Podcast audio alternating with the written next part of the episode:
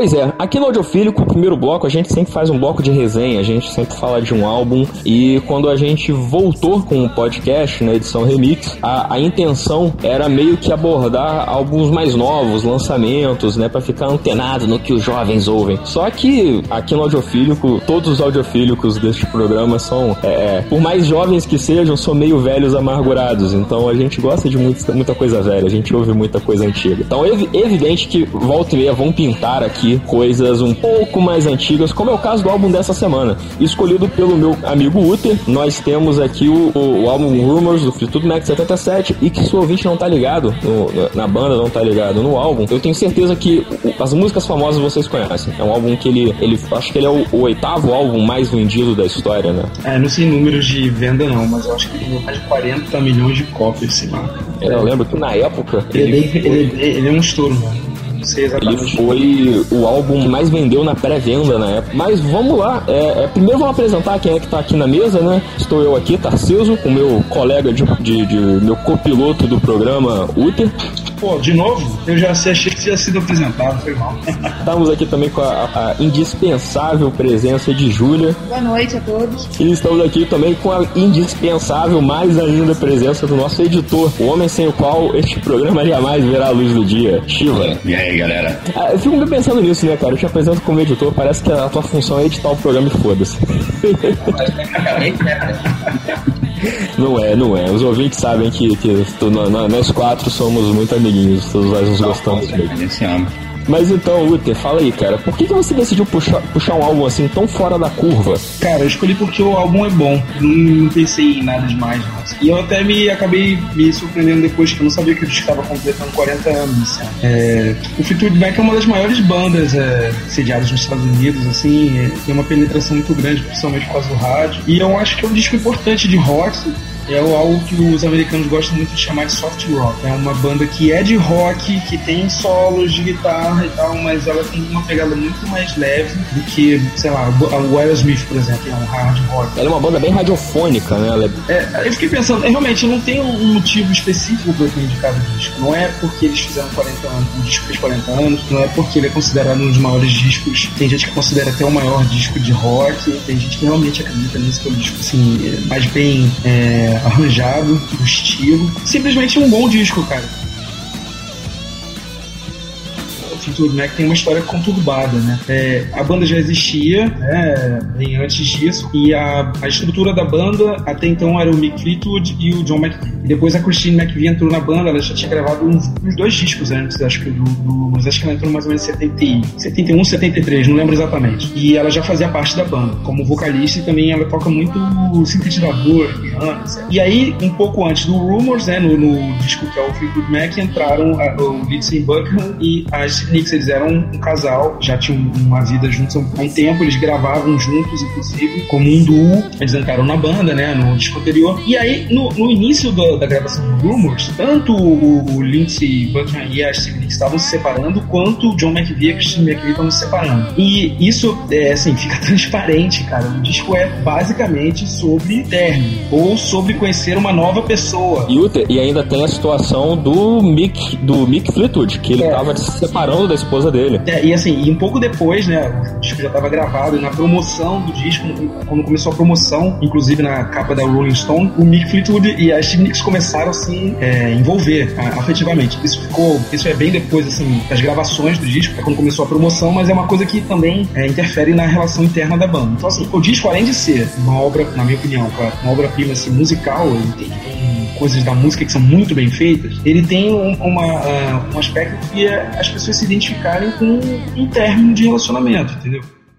A história do Fleetwood Mac ela passa por diversas outras bandas, né? Outros artistas famosos da, da Inglaterra do, do, mesmo período. É, o Peter, Peter Green, que foi o primeiro guitarrista do, do Fleetwood Mac, ele, tava, ele entrou na, numa banda onde ele conheceu o McVie e o, e o Mick Fleetwood, substituindo o Eric Clapton. E ele já tinha tocado com o Fleetwood no passado numa banda que teve o Rod Stewart como vocalista. E para complementar, a esposa a qual ele estava se separando durante a gravação do Rumors, ela é irmã da esposa do George Harrison que trocou ele pelo Eric Clapton. Então, o, o Mick Fleetwood, ele, era, ele, foi cunha, ele já foi cunhado do George Harrison e depois ele foi do, do Eric Clapton. Olha que. Europeu é todo... foda, cara. Europeu é. não tem limite. Que o Uther falou é bem bacana, porque todos esses dramas pessoais que cada um dos integrantes está passando, né? A gente não tem um integrante que não esteja passando por uma treta nesse álbum, por um problema particular. Ele se reflete na composição do mesmo, porque as, as músicas elas são assinadas por duplas específicas de composição, ou, um, ou uma pessoa só. Então, a única música que tem todos eles compondo ao mesmo tempo é The Chain que é a primeira faixa do lado B, né? Que é, é inclusive é, é, a trilha sonora do Guardiões da Galáxia 2. Fora isso, é, então dá para fazer exatamente o que o Luther falou, dá para você ler direitinho naquela faixa, sabendo quem é o compositor e quem é que tá cantando, é, é, o que que tá acontecendo ali. Mas o Lindsey Buckingham, ele tem uma influência muito grande no geral na banda, cara. Pelo que eu li das entrevistas, da gravação do disco, ele, ele influencia na forma como é, o Mick Fleetwood toca algumas canções na bateria, ele até gravou gravou umas linhas de baixo e que depois o John McVie regravou. Não, e tem o trabalho, eu, eu acho que os dois nomes da Fleetwood Mac é o Lindsey Buckingham, mas também é a Christine McVie, porque o, o que as linhas de piano dela vão levando o álbum todo também. Isso pra mim é assim, é daqueles casos que você ouve sem pular caixa, entendeu? É muito bom. Mas eu tô esperando ouvir agora opiniões contrárias. Então vamos, vamos é, é, primeiro vamos estender aqui então o, o debate para os nossos dois audiofilhos que estão um pouquinho calados neste momento. Mas vamos fazer a gradação assim, vamos primeiro uma opinião intermediária e depois para uma opinião polêmica. É, na verdade, a razão pelo qual eu tô quieto é que eu não conheço absolutamente nada da banda. Eu conheço os nomes de certos membros e outras músicas que eles gravaram, mas assim, a banda me é estranha, né? Já, já vi ela muitas vezes, mas nunca a ouvi. O que, que, que, eu achei do álbum? É isso, isso vai ser polêmica, assim. Eu acho que ele tem muito potencial. Eu acho que as músicas me passam uma sensação, assim, de um potencial muito legal. Mas a maneira com que ele existe é um álbum que eu comecei a ouvir, aí tocou Dreams, Dreams é legal, e aí na terceira música pulou pra quarta quarto depois quando eu fui perceber o álbum tinha acabado e eu me distraí. É, aí eu fui ouvir de novo e aconteceu algumas vezes. Até a música The Chain, que, eu, que, que, que foi a música que eu conheci antes do álbum, né? Que eu, que eu tinha uma predisposição a achar que, pô, vai ser um álbum super legal e tal, tem essa música. A versão que tem no disco não me pegou muito. Né? Mas assim, eu vou destacar o positivo, né? Eu achei muito interessante assim que as letras são escritas por diversos membros da banda, né? Isso é uma coisa rara você ver, é, que todo mundo meio que participe. Até individualmente, assim, não falo que é, que é só um coletivo, não. Mas em geral, eu senti alguma coisa na sonoridade desse álbum que as músicas meio que passam batida, sabe? É, falta o dente, falta aquela coisa que, que te marca, mas ao mesmo tempo eu vejo um, um tremendo potencial, assim. É, uma The Chain, por exemplo, a versão que foi semi-remixada, que eu acho até que o remix que fizeram pro, pro trailer do Guardiões não mudou tanto a música assim, não. Ficou sensacional. The, The Chain ao vivo, até pelo próprio Fleetwood Mac, é muito legal. Mas, é. o Chivo, você não considera isso, talvez, é, é, dois pontos, né? Primeiro, que seja uma marca da época, porque o, o Fleetwood Mac de 77, ele tá. Eles investiram um som mais puxado pro pop, então lembra muito coisas que a gente tinha nessa época. Por exemplo, é, Second Hand News, eu tava lendo uns detalhes de produção dela, é, ela foi mexida para parecer mais com as músicas do Bee Gees, por exemplo que na época estavam bem estourados. É, o Lindsey Buckingham ele gostava. Qual era a música do disco que ele gostava, cara? Era. Putz, não vou... uma famosona aí, fala as músicas do Bee aí. Ele, ele ouviu uma música do Bee e aí ele queria fazer tipo um, uma, uma parada simulando, entendeu? O Your Awake também é do Buckingham. Ele fez com inspiração em Street Fighting Man do, do, do dos Rolling Stones e tal. Então, Tem às vezes por disco, é. Então, às vezes por isso pode ter passado batido. E o segundo ponto é, o álbum ter passado batido não é um, não seria um ponto positivo, de certa forma, porque a gente resenhou não faz muito tempo atrás o álbum do Roger Waters que ele passava tudo menos batido. é, não, eu concordo, assim, ele, não é um álbum que me incomoda, mas ele é um álbum que, eu, que quando eu ouvia, às vezes vinha um trecho assim de alguma música que eu pensava, pô, caramba, isso tem um puta potencial, né? Mas aí o resto da música eu meio que não me atentava. Então, assim, não vou dizer que foi um álbum ruim, né? Não, não é essa a impressão que eu quero passar. Eu acho que Dreams é uma música muito boa, muito, muito divertida. O The Chain, que eu já falei algumas vezes, é, era legal. Mas é um álbum que, assim, que eu imagino que é um puta potencial para um dia, sei lá, um DJ de, de hip hop ou de eletrônico pegar ele, tirar um sample dali e fazer uma outra música em cima, sabe? Eu, eu acho que ele é um álbum que me passa essa impressão. Ele tem boas ideias que se perderam ali na massa. É um, é um recheio gostoso, mas tem muita massa nesse, nesse salgado. alguém tá com fome aí, alguém não jantou. Eu quero comer, cara, não faz comigo. É, então vamos. Já, já que a gente já terminou com essa, essa analogia 100% excelente, vamos agora pra, pra opinião que eu acho que vai ser a mais. no, no outro extremo do, do, do espectro, né? Porque é, a Júlia tá reclamando no chat que a gente tem para discutir as pautas do programa já faz quase uma semana desse álbum. E assim, é, é, não o tanto quanto ela re reclamou do álbum do Roger Waters, pelo amor de Deus, mas ela chiou um pouquinho. Júlia, por que, cara? O que, que você não gostou? O que, que, que esse álbum te fez, minha amiga? Conta pra mim. Cara. Cara, deu um suspiro do Uther, vocês viram? É. tem que falar, cara. É, é, não, mas é, é bem Uther mesmo. Em algum momento alguém tem que fazer, né? Cara, eu não vou dizer que, eu, que, o álbum é ruim, que eu não, né? Mas assim, eu acho que eu fui com muita expectativa de que, caramba, é um dos álbuns mais vendidos. Uh, Fleetwood Mac é um puto nome de referência lá fora. E, né, vou sentar, vou ouvir. A sensação que me deu é, ok, é legal. É legal. Eu, eu destaco, inclusive, de ponto positivo, a harmonização vocal. Eu não sei também, porque eu não sou conhecedora da banda, se são eh, duas, três pessoas cantando, mas me deu a impressão de que tinha até três pessoas cantando diferentes. São três, só The Chain tem os três cantando ao mesmo tempo. É incrível a, harmonização né, vocal, foi assim para mim o melhor ponto do álbum. É muito bem feito, sabe? É, é muito agradável. Mas assim, eu juro, eu até que eu fiquei ouvindo vocês dois conversando para entender por que, que ele seria uma obra-prima. Eu não acho que as músicas me marcaram assim de dizer, nossa, puta, que musicão, nossa, pô, isso para mim virou um clássico. Não, acho que a é, We're Gone Away, né? Para mim é melhor do do disco, uma música que justamente o álbum tenta pegar muita coisa de pop e ela é uma música popular. É, Dreams é muito legal. Eu senti muita coisa de pop, eu senti muita coisa de alguns pezinhos no, no country, é, é, rock, mas assim, eu juro que eu tô tentando entender até agora por que, que é uma obra-prima. E até tô vendo vocês conversando e tal, a ideia é. A discussão da banda é muito legal, né? Mas assim, até do que vocês falaram, eu continuo procurando isso. E me desculpe os fãs, mas cara, nota 6, 7, 7. Meu Deus do céu.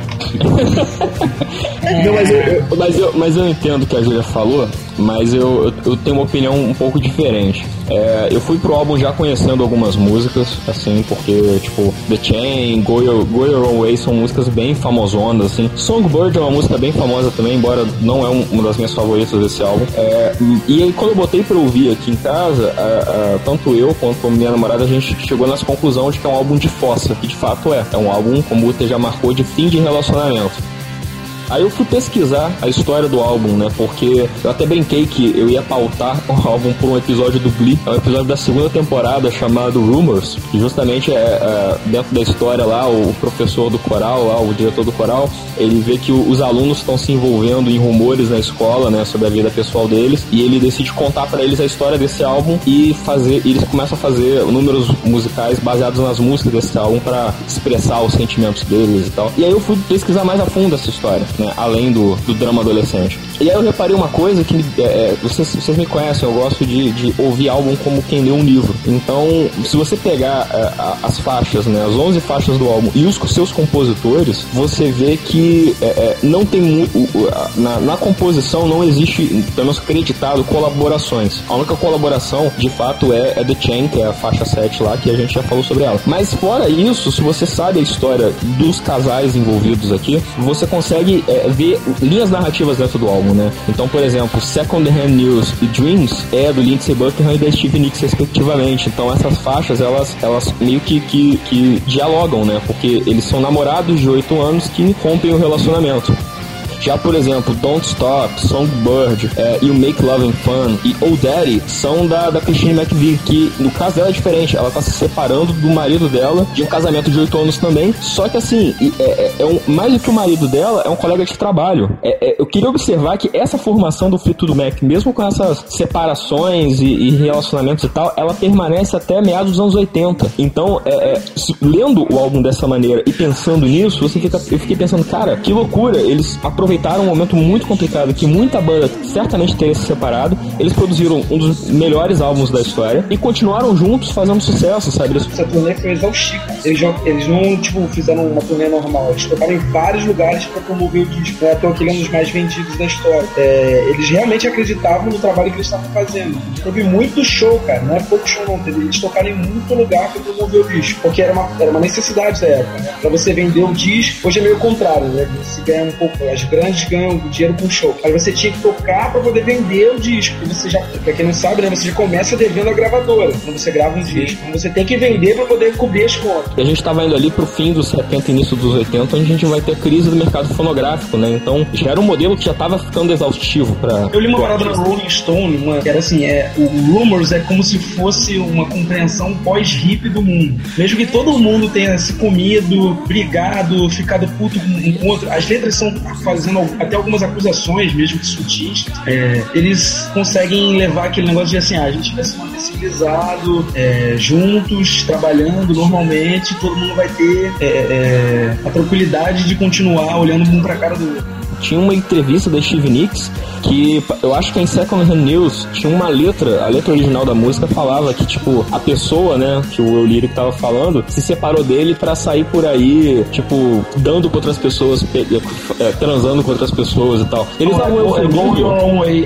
é Going Your Way, né? Ela, ela, ele fala isso, tipo assim, ó, você pode, você quer dar por aí. tipo, mais é, ele, ele, usa um eufemismozinho da época, mas é, aí ela contando que ela tinha que fazer o show e ouvir ele cantando isso do outro lado do palco, sabe? E, e segundo ela, isso não era verdade. Aí, é, eu vi uma parada na CNN, uma entrevista interessante sobre isso, que assim, eles se deram, não sei se isso é possível, né? Mas devido a um número alto de inalações de cocaína, talvez seja, eles sim, sim, não sim, sabiam que estavam escrevendo um barulho. O disco foi lançado e eles se deram conta assim, pô, tá falando de mim? Quando eles foram fazer a turnê e tal, eles se deram conta é uma coisa importante também no disco, em relação à parte musical, né? Já que a gente falou de letra e envolvimento. É, tem, tem, assim, alguns relatos de que a banda é muito criteriosa com a gravação. Então, assim, eles afinam a, a mesma guitarra N vezes. Tipo, acho que a Christine McVie pediu quatro dias para escolher um piano que ela ia usar na gravação. Pra, e, e, assim, pediu, sei lá, dez pianos da marca tal, e aí ficou testando por quatro dias até achar um que ela, assim, um, um dos que ela usou, né? É, achar um que fosse adequado pro som som que eles queriam fazer. Então, assim, isso é interessante porque, mesmo sendo uma banda que é de soft rock, então algumas pessoas diriam assim que é, é de um ouvido, um ouvido preguiçoso poderia aceitar tranquilamente, cara, tem tanta influência de estilo musical diferente. Né? A gente falou aí de country music, folk, rock, algumas coisas de blues, até porque a banda era de blues. É, e isso é feito de uma maneira tão harmoniosa que é difícil você não ficar impressionado com isso. Já que você tá falando aí, vamos, vamos puxar já pro, pros vereditos. Eu acho que certamente é um álbum que você vai ouvir de novo e vai recomendar para outras pessoas, né? Sim, certamente. Esse é um dos discos que eu considero importante né, da pessoa conhecer se possível, apreciar também. É, para mim é 10 barra 10. Agora vamos pro outro, outro lado da moeda. Júlia, você, você vai dar outra chance a esse álbum ou não? E se você recomenda ele para alguém? Eu recomendo, acho que é válido sim para conhecer. Ele tem uma importância histórica grande. Não é um álbum ruim. Acho que outras pessoas é, né, podem gostar. Acho que tá em questão de gosto mesmo. Eu recomendaria sim. Não acho que seja ruim. E se eu vou dar outra chance, não sei. eu acho que talvez eu, eu vá escutar a parte de blues deles. Eu me interessei assim porque eu, eu também não quis comentar pro termo me bater, mas cara, a voz da Steve Nicks é muito chata. Que voz chata. Que pentelha da porra. Não, talvez você esteja pensando sobre ela o que mais falam dela é das composições, claro, e do seu visual místico. Vai tomar no cu, é cantora, fica se Puta merda. Você tá confundindo com as porra. Tá confundindo com a McVie, não, cara. Que a Christine McVie, a voz dela é muito chatinha. Agora é é legal. Eu não, eu acho que a Christine McVie tá melhor do que os cara. Eu vi ele falando, um gringo falando que era fãzaço da, da Steve Nicks e tal. Ela até participou do American Horror, né, com a Jessica Lange na terceira temporada. E o cara falando que era muito louco com, né, nos anos 70, que ele via ela naquele visual místico e que pegou esse, esse tema, né? Cara, não, é uma voz muito chata. Eu sinto muito. Ela não é uma grande cantora, assim, oh meu Deus, a grande cantora. E a voz dela é muito chata. Eu sinto muito. eu tenho o direito de ser chato em um episódio ao menos. É, tá, tá, no contrato, tá no contrato. Chiva, e você, cara? Você vai ouvir de novo? Você recomenda pra alguém? É, ouvir de novo, eu acho que eu vou ouvir as músicas de novo. Agora, as, as versões desse disco, provavelmente não. Eu acho que parte minha daqui a pouco vai num, num Who Sampled, pra ver se alguém sampleou alguma música, pra ver algum cover. Eu vi o potencial, né? Eu acho que esse, que esse álbum, por assim dizer, né, não, não foi né, algo que me agradasse tanto. E se eu recomendo, eu acho que eu recomendo para um, um, público que goste justamente disso que, o, que você e o Uto falaram bastante nesse, nesse, nesse bloco. Assim, essa história por trás desse álbum, que é, que é uma história única, certo? É um climão entre casais que tem que trabalhar junto. Então, né, ele tem toda essa, esse, esse background aí que fica, fica legal. Eu acho que se, se for uma coisa que pega a pessoa, se for uma temática porra, que maneiro, ou porra, que merda, eu quero, eu quero saber, eu acho que eu recomendaria sim. Bem, é, ouvir de novo eu vou ouvir. Eu acho que é um álbum muito legal e eu, eu que fui para ele cheio de, de, de preconcepções, assim, eu descobri um álbum muito bacana. Eu acho que vale a pena. É um álbum que toda vez que eu ouvir eu vou, vou lembrar da, da, da,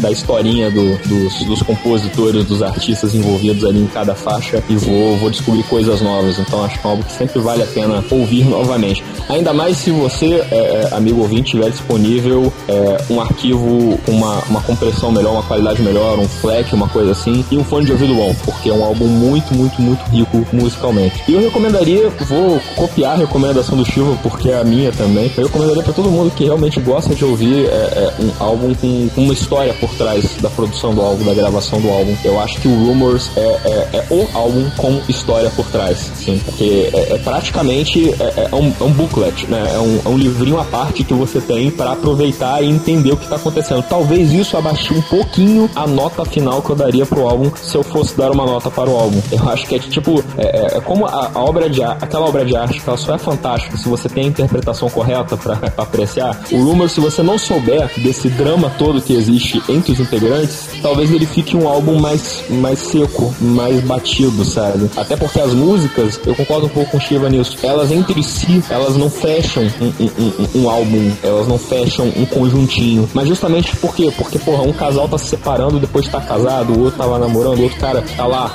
é, de, desquitando da, da, da, da cunhada do, do, George Harrison. Então, acho que é natural que fique um pouco desconexo, mas para quem não conhece a historinha, talvez não ajude tanto. Então, acho que assim, eu recomendaria para alguém ouvir o álbum com o artigo da Wikipedia do lado para dar uma acompanhada no que tá acontecendo.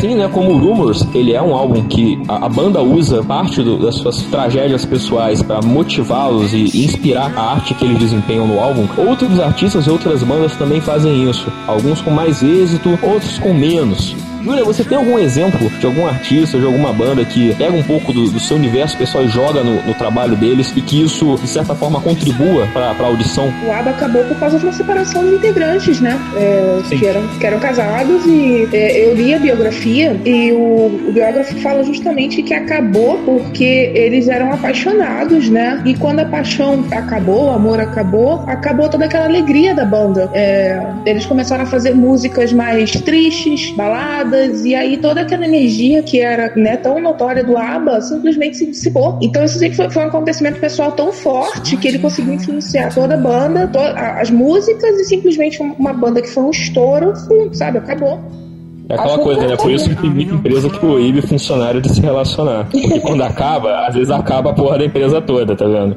E, pô, porque, por exemplo, no Fleetwood Mac que a gente tava contando a historinha, pelo menos, ah, eles, eles se separaram, mas aí os, outro, os outros dois daquele outro lado começaram a se pegar. A, a, a Steve Nicks, uma, a, acho que a McVille, uma época, tava pegando o, o, iluminador de palco. Agora no ABBA, cara, tipo, são, são dois casais, cara, não tem como separar e, e, e continuar rolando alguma coisa ali, né? É pior se tivesse trocado, né? Cada um é, separado. É, exatamente, não, parou aí, né? A Europa tem limites. um dos meus exemplos quando eu pensei nessa pauta, que foi o caso do Calypso, né? Quando o, o, o Chimbinha traiu a Joelma e embora nas músicas em si a gente não teve, é, é, isso não, não foi abordado na história das composições, todas as apresentações contratuais que eles foram obrigados a cumprir nessa crise, do que resultou no, no final do casamento deles, a gente acompanhou no palco, né? Eu lembro de vários programas de TV quando a, a Joelma que cantava Lua me traiu, ela apontava pro Chimbinha, sabe? No meio do palco. necessário isso, né, cara? Eu, achava assim péssimo Ah, cara, eu, eu, sendo bem sincero, eu também acho, acho de péssimo gosto, mas eu acho muito foda. Eu acho que tem que escrotizar o cara mesmo. foda-se. Pensasse melhor antes de comer outra pessoa. Eu vou falar de uma banda que, graças a Deus, só eu posso falar, então vocês não vão encher o meu saco, que é o Evanescence. A Emily, ela tem um tratamento com as letras dela também meio que de terapia. É, se você pega o álbum inteiro e você escuta, você escuta claramente uma progressão, assim, do, é, do momento que ela tá vivendo, das coisas que ela tá passando. Tanto que o, o pessoal até brinca que o álbum novo ela tá feliz. Ela casou, tá com filho, acabou a inspiração para fazer música triste, sabe?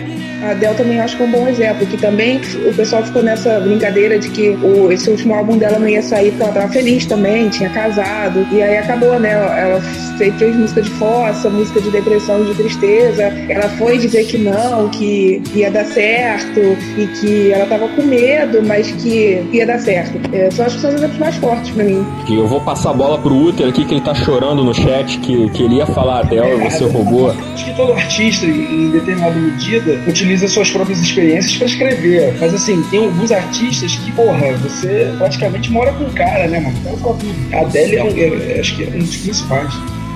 Não, e, e, a Adele também, ela tem um, um, troço bacana, muita gente não gosta, mas é, eu acho interessante que os álbuns dela, eles, pelo menos não sei se ainda é assim, né? Mas ele, os dois primeiros, eles são organizados, tipo, num eixo temático relativo à idade que ela tem. Então isso é, é bacaninho, porque dá pra você acompanhar o amadurecimento dela enquanto pessoa também, né? Durante os álbuns acho dela. Acho que Amy House também é um bom exemplo disso, provavelmente. Sim, né? é, eu acho que o de exemplo recente é uma das que mais você conseguia entender a vida pessoal dela é, pelas letras. Talvez um pouco a Lily Allen também, não sei. O Shiva, a gente estava conversando antes sobre esse tema, você chegou a comentar que de, de artistas pop, assim, você não pensa muito, mas no rap isso é muito comum, né? Você, você ia citar um exemplo? Sim, no rap isso é comuníssimo. Eu vou, vou citar um grupo que na verdade eu não gosto do grupo, mas a treta que teve ali é tão hardcore que é, que é um negócio que você presta atenção. O grupo é o 509E, ele é um grupo de rap brasileiro formado por dois caras que eram presos, eles estavam no sistema prisional por 10 anos de cadeia e resolveram se juntar e dentro da prisão fazer rap e por algumas chances da vida eles conseguiram gravar esse material e publicar. E tudo ia muito bem, eles foram um grupo que fez muito sucesso. Não sei se a galera vai lembrar de um prêmio chamado Prêmio Rutuz, né? Antigaço. Ganharam Nossa, prêmio. lembro. É, antigaço. Só que aí o que, qual é o problema? Os caras eram dois. Um era o Dexter e o outro era o Afro-X. O Afro-X saiu da cadeia antes do Dexter. Então, o Afro, né, em liberdade, por exemplo, ele se cantou com, ele se casou com a cantora Simone, né? Começou a cantar uns raps sobre a vida boa, enquanto o outro estava na cadeia. E nisso gerou uma treta que eu acho muito engraçada e muito interessante interessante, assim, porque o cara que tava preso começou a fazer algumas trilhas de rap pra xingar o cara que tava solto, dizendo, pô, enquanto você tá aí aproveitando a vida, eu tô aqui preso, sofrendo, você aí curtindo a vida, se casando e tal. Só que aí um tempo depois, o cara que tava solto inveja a coisa. Pô, enquanto você tava aí na cadeia, não fazendo porcaria nenhuma, dormindo o dia inteiro, eu tava aqui fazendo show e tentando manter a nossa, a, a nossa banda viva e tal. Eu acho que esse debate entre o cara que tá encarcerado, né, e ver o outro livre como um cara que tá tendo muita oportunidade, e o cara que tá solto ver o cara como encarcerado que tá ali na vida boa, tranquilo, sem, sem ter nenhum trabalho, eu acho que, que, que criou um, um, um, debate sensacional e, e, daquele jeito que a gente sabe que o rap faz, né? Com um escrevendo música para esculachar o outro, né? E até recomendo aí que o ouvinte pesquise. Esse é um caso antigo, essa, essa banda acabou há muito tempo, esse dueto, né? Mas é, mas é o que mais me chama a atenção, assim. E, pô, é interessantíssimo, né? Porque sai muito desse eixo relacionamentos e etc, que é o que a gente costuma ver bastante, né? Sim, eu acho até que dentro do próprio rap, né? Eram dois, eram dois caras que realmente estavam presos. Não é igual a galera às vezes diz que ah, tem rapper que fingiu que tomou tiro pra fazer sucesso. Não, os caras estavam presos mesmo. E outro cara que eu vou citar é o Eminem, né? Que aí é mais popular, é um cara que eu realmente gosto do trabalho dele, que é assim, você vê que ele sempre contou sobre as coisas da vida dele, as tretas, e, e aí tretou com a mãe, tretou com a ex-esposa, aí pediu perdão pra mãe, pediu pra ex-esposa, mas tretou com a mãe de novo. Não sei, me passa uma coisa muito humana, sabe? Do cara assim, perdido na vida, né? Tentando achar o seu caminho e se entendendo, se desentendendo. Mas também existem os casos onde isso acontece, mas de uma maneira um pouco esquisita. Tô lembrando aqui, como vocês sabem, eu, eu, eu gosto eu sou ouvinte de Taylor Swift. E a Taylor Swift ela tem uma coisa de que todos os álbuns dela, também assim os famosões e tal, eles, eles são compostos em volta de um relacionamento problemático que ela teve. O problema é que depois de um tempo isso começou a ficar tão previsível que as pessoas já ficam assim: ah, ela terminou com fulano, então vamos esperar o próximo álbum para saber como é que foi. E isso é um pouco é, é feio, né? Porque soa muita gente acha que é uma coisa fabricada, né? Que a vida dela não é, a vida particular dela não é tão catastrófica quanto os álbuns fazem parecer, mas é uma coisa que vem de álbum. Eu tô lembrando porque no, no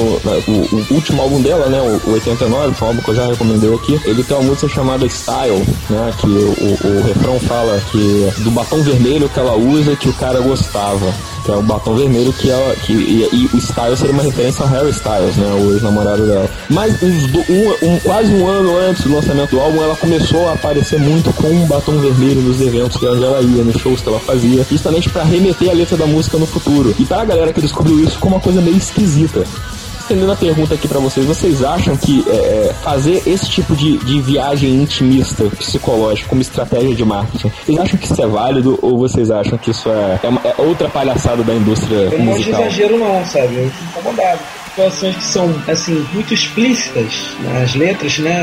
Geralmente ficam ruins, sabe? Não ficam bem feitos. É, o que, assim, porque acho que o objetivo da música, mesmo que seja uma coisa íntima, particular, de, de um momento de uma pessoa, aquela música tem que servir para mais gente, sabe? Eu acho que é engraçado, engraçado no sentido de curioso pensar nisso, porque é, é melhor, entre aspas, a gente pensar que é fabricado, né? Ah, ainda mais, por exemplo, o caso da Taylor Swift, porque se a gente não pensar que foi fabricado, a gente vai pensar que ela precisa de apoio psiquiátrico. E urgente. Porque assim, não é um relacionamento, não são dois, são 15. ela cai em erros assim todo santo dia, sabe? Sim, tem casos mais, realmente mais graves disso, né? A gente pode citar aqui o caso da, da Fiona Apple, que todos os álbuns dela são é, uma forma de terapia para os problemas particulares dela. E eu tô lembrando também do, do, do, Black Star, do Bowie, né? Que foi o álbum obituário, o álbum epitáfio, que ele compôs sabendo que já tava morrendo, né? Então é, é bem complicado falar assim. Não, mas aí a gente soube disso porque ele morreu dois dias depois de lançar o disco. Mas se você ouvisse só o disco e o Bowie tivesse continuado vivo, sei lá, mais seis meses, dificilmente você diria que aquilo tem a ver com uma situação eu acho que, que adequa, sabe por quê? Porque quando eu ouvi o álbum sem saber da história do que, que estava passando no momento, que foi a do, ele, ele optou por não falar abertamente da doença, é, é, eu achei um álbum muito esquisito. Eu achei desconexo. Eu lembro de ter comentado assim, eu ouvi a primeira vez e falei, putz, não gostei. E aí depois que eu fiquei sabendo a história toda, o álbum tomou outra proporção, sabe? Eu acho que ajudou, pelo menos no meu caso, a compreender o álbum. E aí eu entendi o que, que eu tinha ouvido na, na, música contemporânea teve um troço desse, né? De lançar um disco sabendo que vai morrer, porra, morrer dois dias depois do lançamento é, é muito bem casado, né? É, só uma pessoa como o Bowie poderia fazer um troço desse. Dessas tretas eu pensei também no, no caso que eu ia fechar do Kanye West, né? É, muita gente falando, brincando, que o cara, porra, o cara se acha Jesus Cristo, o cara interrompeu a Taylor Swift pra falar da Beyoncé, caralho, Kanye West é muito louco, não sei o quê. E assim, ele literalmente estava enlouquecendo. É, Kanye West enlouqueceu. Ele, né, a mãe dele faleceu, o cara se culpa, aí casa, é, a mãe dele faleceu, né, por motivo de cirurgia plástica, ele vai e casa com a rainha das plásticas. Assim, o Kanye West literalmente enlouqueceu, sabe? É, por mais que ele pudesse ter fabricado, porque ele tinha essa imagem muito debochada, que me lembra muito do Snoop Dogg, sabe? Uma galera que não se leva a sério, só que ele não se levava a sério sendo megalomaníaco, brincando que ele era um deus, e o Snoop Dogg não se leva a sério porque ele não se leva a sério de jeito nenhum, sabe? Mas assim, ele realmente estava enlouquecendo, e eu fico pensando nisso, né? Quanto tempo a gente ficou vendo e, pô, o cara é um surtou, então tá tudo fabricado, pô, o cara tá criando mídia, o cara tava surtando mesmo, sabe? Às vezes eu prefiro acreditar que o artista ele tá forçando, ele, ele tá forçando uma treta, ele tá preso num eu lírico, aonde ele gira aquela história que é, é, daquilo que ele, que ele quer falar, daquilo que ele fala bem, aquilo que o público quer ouvir, do que realmente a, a, acreditar que, que aquilo é uma realidade, né? A gente teve aí casos recentes de músicos, né, de cantores que se mataram e que depois quando a gente foi ouvir as músicas antigas deles, a gente pensou, caralho, o cara não estava falando aquilo para adolescente, o cara não estava falando aquilo da boca para fora, o cara cara realmente vivia aquilo constantemente e repetitivamente, né? Então, não sei, mas eu, eu, eu acho que eu fico no, no, meio termo. Assim, uma parte minha fica feliz de ser tudo arte, de ser tudo show, espetáculo, mas sem dúvida, eu acho que forçar a amizade demais, né, é foda. Mas ao mesmo tempo a gente vive numa indústria que é muito focada em, em idades específicas e eu acho que certos artistas não são permitidos crescer, né? Então eles meio que têm que repetir sempre a mesma coisa para sempre bater no mesmo público, né, que agora está vivendo essas coisas pela primeira vez.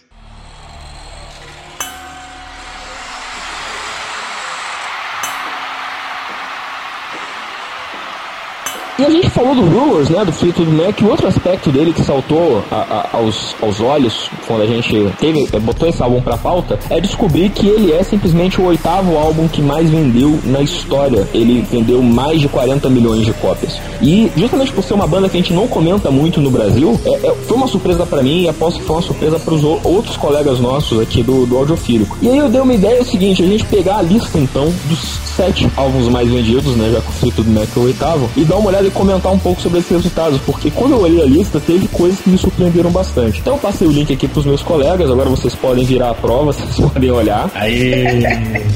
Primeiro álbum mais vendido de todos os tempos, todo mundo sabe, é o Thriller do Michael Jackson. Né? Ouvinte, se você não sabia disso, eu recomendo que você repense um pouco a sua vida, a forma como você ouve música. E não tem nenhuma surpresa aqui, né, gente? O Thriller é um álbum espetacular. Nenhuma tem uma margem que é quase inalcançável. Sim, ele vendeu quase que. Bem que o, o Off the Wall também é um puta álbum, né? Sim, mas eu tava, eu tava é, assistindo um documentário, Julia, no, no Multishow, né, sobre o Michael Jackson, que, aliás, é um documentário, se eu soubesse o título, eu até recomendava, que é um documentário espetacular. Foi feito por conta da ocasião do falecimento do Michael. E o, o acho que era um, um, produtor, tava comentando assim que o thriller ele ajudou a salvar a indústria fonográfica, porque Uau. as pessoas elas iam comprar o thriller e elas acabavam comprando outras coisas na loja de discos e vendeu 47 milhões de cópias. É muita coisa.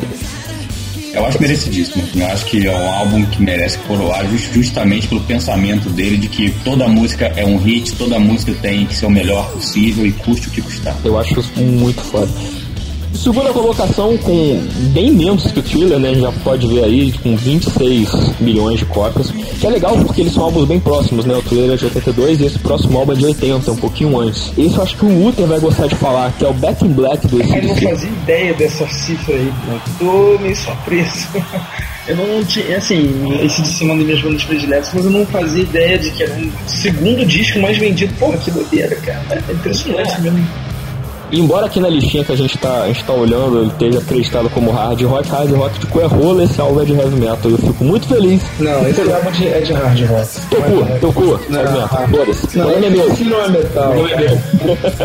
Só pra você ver, cara, o, as cópias que, é, de venda certificada, né? O Thriller são 47 milhões, o esse com Back in Black são 26 milhões. Cara, é muita covardia queria pontuar rapidinho que o Back in Black também ele é importante porque ele é o primeiro álbum com o, o vocalista atual, né? É, não, não é atual. ah, não, tá, tudo bem, tudo bem. Isso, é o primeiro álbum com o Brian Johnson, que é o vocalista, que muita gente, eu acho que tá ouvindo o programa, conhece esse DC pela voz dele, né? Acho que é a maioria, né? Sim, não. É, é, eu, eu, eu acho muito bacana, assim, é bem emblemático que ele seja um álbum que vendeu tanto. Mostra que foi uma mudança bem recebida, né? Bem, e o terceiro lugar, né, também não é uma surpresa, é o Dark Side of the Moon, do Pink Floyd, que é um álbum de 73, ele é o, o álbum mais antigo dessa lista. Ele vendeu 24 milhões, ele tá ali colado com esse DC. Eu acho que é um álbum que, é, é, eu não tenho os números aqui, esse programa não é sobre o Dark Side, mas eu imagino que ele seja um álbum que possa ter vendido mais pelo culto que se fez a ele do que pelo lançamento. Vocês que são mais fãs de Pink Floyd que eu, assim, é, eu tô na pista certa ou não? Vocês acham que ele vendeu muito no lançamento mesmo? Não, eu acho que ele não vendeu tanto no lançamento, não. Eu acho que tudo se deve à história de que o Mágico de Oz, rodado com ele. Mentira, não, não é rodado de mentira policial.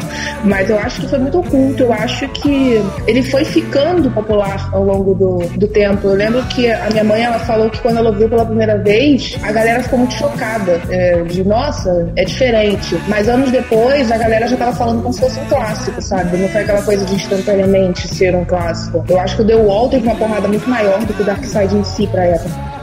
Bem, aproveitando que você já tá, já tá na linha, já tá na, no, na, no, microfone aí, eu sei que você quer falar muito desse quarto lugar.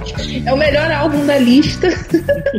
é, é, Whitney Houston uh, e alguns artistas, né? O Guarda-Costas, do Bodyguard, que é um filme que eu sempre confundia o Kevin Costner com o Michael Keaton, sabe-se Deus por quê, e eu sempre achei que era com o Michael Keaton. E aí eu descobri. Cara, Kevin Costner deve ser tipo, uns 20 metros mais alto que eu. cara.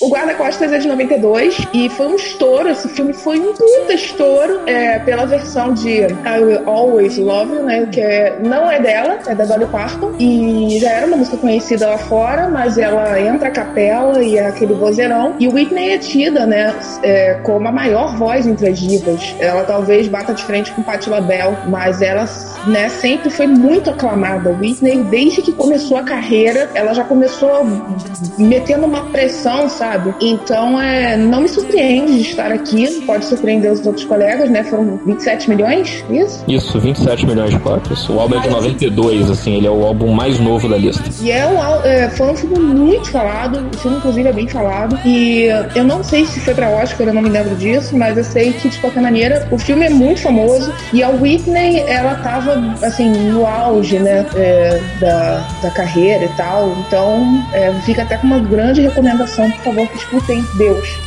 Deus, alguém mesmo. Bem.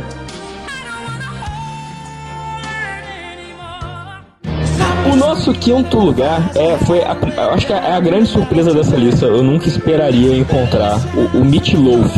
O Jack Black. O Jack Black original, né? O cara que o Jack Black queria ser. Com Parallel Hell, que é um álbum de 77. Aquele hard rock americano, nossa, que meu pescoço aqui ficou até vermelho de tanto sol.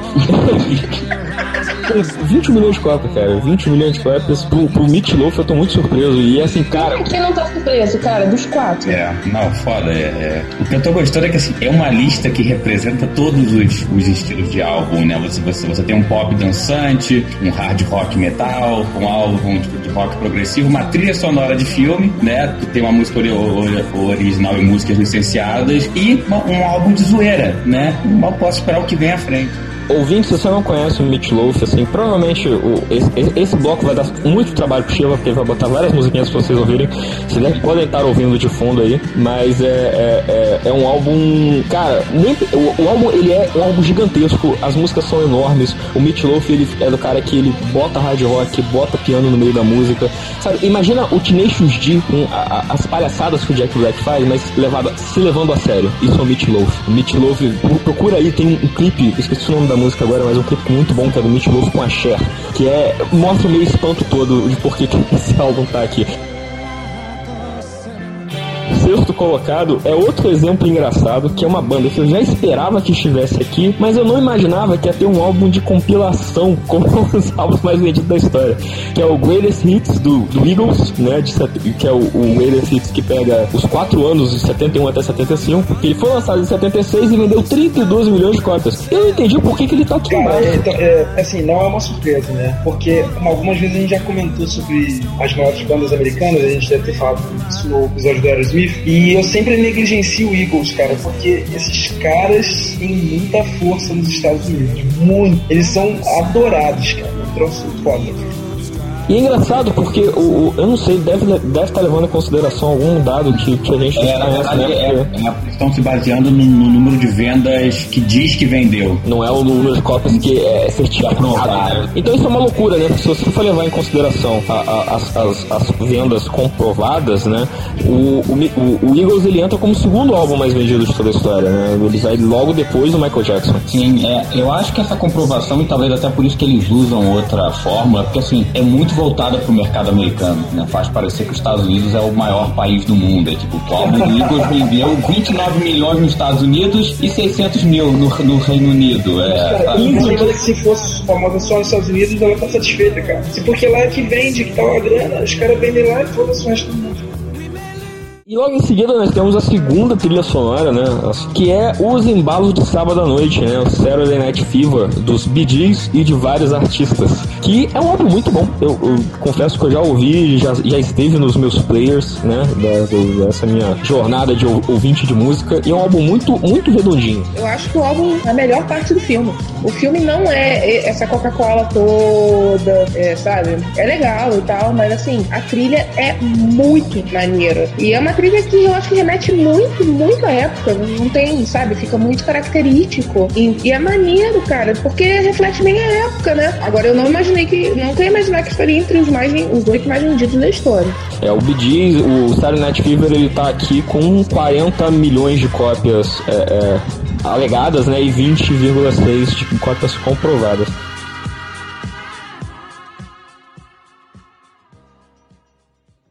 Mas é, Júlia e Shiva já tem recomendação só pra saber? Já, já. Sim. A quantas a gente anda? Ah, foda-se, vou recomendar isso aqui.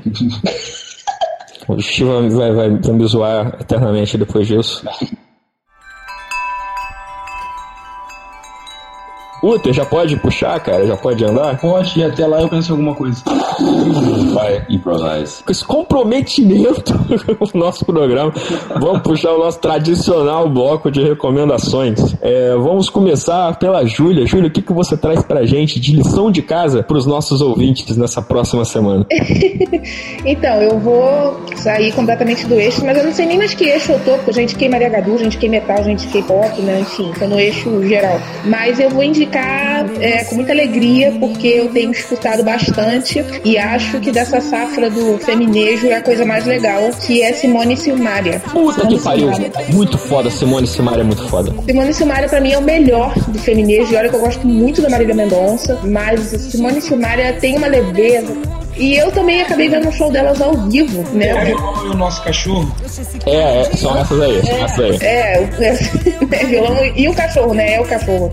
E elas é, são, eu acho que de, de, tudo que saiu de feminejo, a galera que entrou no, no hype, a galera que começou mesmo, é, elas são muito boas, elas são divertidas, ao vivo é muito divertido, as duas têm muita personalidade, sabe? Não fica aquela coisa da dupla de eu olhar só pra uma e a outra tá lá meio que te enfeite. As duas são engraçadas, as duas têm personalidade. As músicas são muito divertidas, elas ao vivo são muito divertidas e as duas cantam muito bem. É, elas cantam separadamente e cantam juntas e é muito legal. Elas são muito boas, então, pra começar assim, ah, explodiu o feminejo, então o que, que eu escuto? Cara, começa com Simone Simaria, que é, é topper. E eu queria, eu queria até acrescentar, Júlia, você falou que ela, as duas cantam muito bem, é bacana que é, elas não se restringem àqueles, àquele esquema de primeira e segunda voz, elas têm estilos vocais muito diferentes dentro do sertanejo, né? Uma tem a voz, aquela voz mais anasalada, a outra tem aquela voz mais de peito. Eu acho muito bacana, assim. E é legal porque um, uma é mais gordinha, a outra é mais magrinha, mas as duas sensualizam, as duas fazem palhaçada, as duas brincam, elas têm uma música com a Anitta, né? Acho que louca é com elas, né? Sim.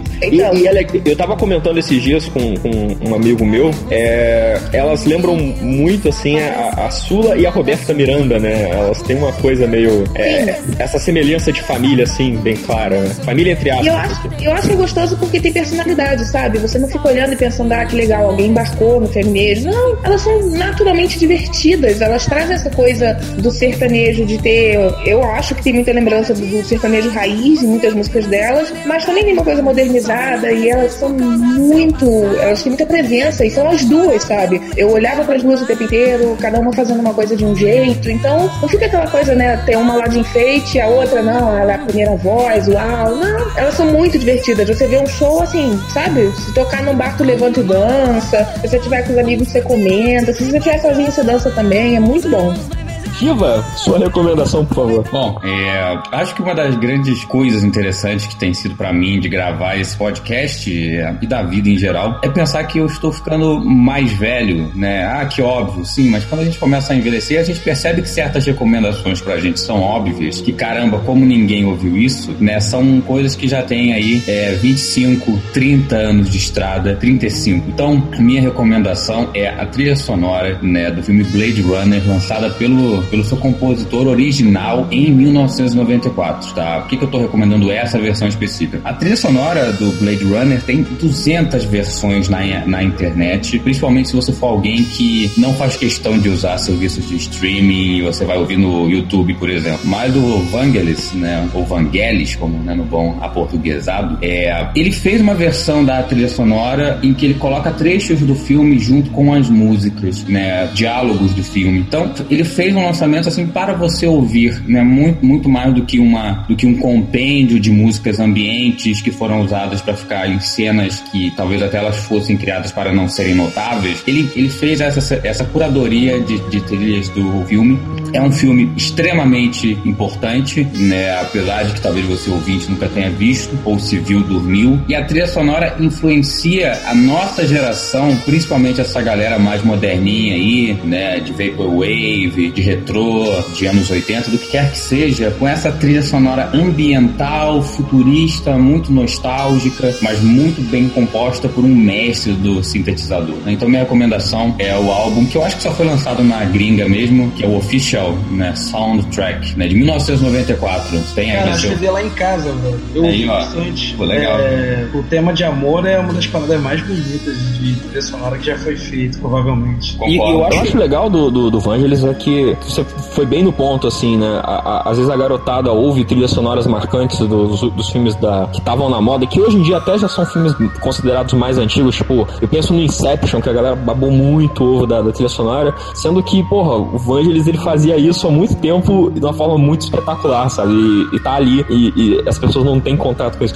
Eu tô lembrando porque quando eu morava em Vila Isabel, tinha, eu morava no andar baixo, né? E a minha janela era de fundos e a janela dava para as outras casas e prédios da região. E tinha um vizinho que eu não sei qual é, que todo dia, sei lá, 11 da manhã, ele botava uma, uma faixa do Blade Runner na última altura, tocava até o final e depois não tocava mais nada o resto do dia. Então a gente acertava o, o, o, o relógio pelo cara, assim. ó. É uma memória emocional de uma trilha muito Essa, essa trilha é muito boa mesmo. Vale realmente a pena a indicação. Mandou bem. Muito obrigado. É, eu vou recomendar pela primeira vez uma música, só uma música.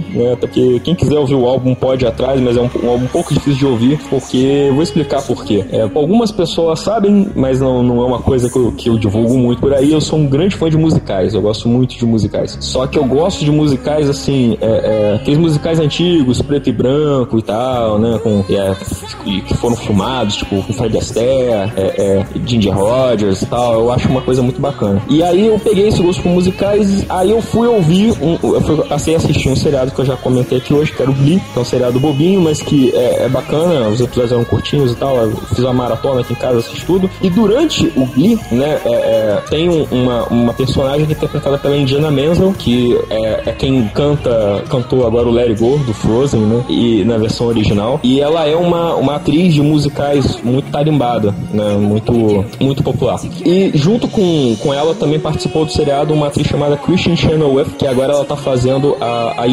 Né, a, a Páscoa no Deuses Americanos, que ela também é uma atriz de musicais também. E ao mesmo tempo, no, no, no, no Glee, tem uma música que ela vai desde o primeiro episódio até o final, é, várias, várias, várias pessoas vão cantando ela no decorrer do seriado, que é uma música chamada Define Gravity, que é a música que eu quero recomendar. E por que, que eu tô dando essa volta inteira? Porque Define Gravity é uma música do musical da Broadway, contemporânea, esse musical acho que é de 2005, 2006, chamado Wicked, que é um musical baseado no Mágico Oz, né? Que seria uma, uma reimaginação do Mágico de Oz contado pelo ponto de vista da bruxa má do Oeste, da bruxa verde lá, que a Mila Kunis fez naquele filme horroroso do, do James Franco, e que é a, a, vilã do Mágico de Oz. Então, como é o Mágico de Oz contado pelos olhos do vilão. E essa música Defying Gravity, no seriado, ela tem um destaque muito grande, porque ela fala justamente sobre isso, sobre você desafiar a gravidade, você alçar voos maiores e tal, que no momento do musical é quando a, a, a, a, a bruxa má, né, a Elifaba, ela decide pegar a vassoura dela e fugir. Então, é, é, é, a letra é muito legal e a versão dela do musical, ela, que essa, vers- a- a- essa música tem uma versão que a Indina Menzel lançou num, num CD dela e tal, mas a versão do musical que tá disponível nas plataformas de streaming, ela é bacana porque é um dueto entre essas duas atrizes que participaram no Glee, né? A, a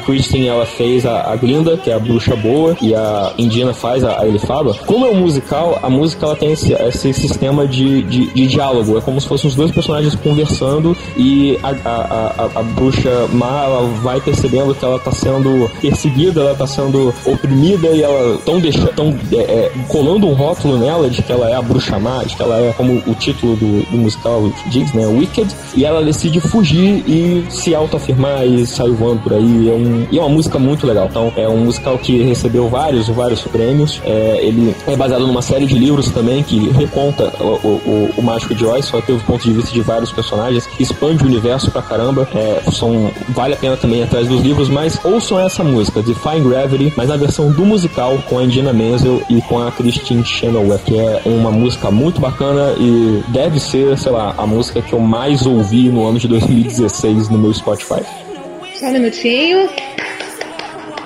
Coisa maravilhosa. Indicação maravilhosa. Agora falta Uther, né? Uther, você, e aí, conseguiu pensar numa recomendação? O que, que você traz pra gente nesse finzinho de programa?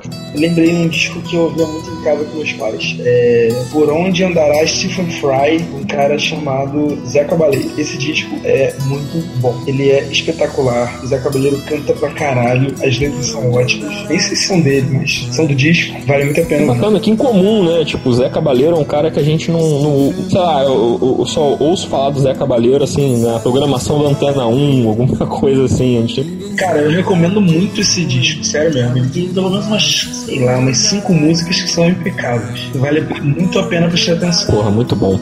Então é isso aí, a gente tá chegando no final de mais um programa, mais um audiofílico. O audiofílico número 10, ele vai ter uma surpresa pros nossos ouvintes, a gente já vai planejar direitinho como é que a gente vai fazer. É uma coisa que a gente vai ter, um especial que a gente vai tentar repetir sempre nas dezenas deste programa. É, mas é isso, esse foi o nosso programa. É, nós estamos na internet, vocês sabem, a gente está no e-mail audiofilipodcast.gmail.com A gente está no, no Facebook, facebook.com.br audiofílico, no Twitter, no arroba audiofílico. E nós também temos um canal do Telegram. É, é vocês, é, é Shiva e, e Júlia, que são os meus Telegrammers do grupo do, do, do- do Telegram. Basta o, o ouvinte buscar lá na ferramenta de busca o arroba audiogram para achar o nosso, nosso grupinho. Cara, eu não sei, não vou ver. não.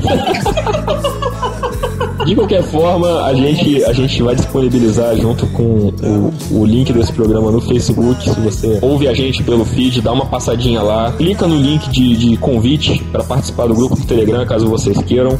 Porque lá a gente usa para discutir assuntos relacionados ao programa, a gente recebe o feedback dos nossos ouvintes, a gente gosta de interagir com vocês por lá. Sim! É, acendeu, acendeu a luzinha dentro da cabine da Júlia, ela falou sim, não. Vocês já estão usando o Telegram? Vocês já estão usando o Telegram? Sim! Ah, tá. Vou, vou, vou ver se eu uso também. Eu o bicho com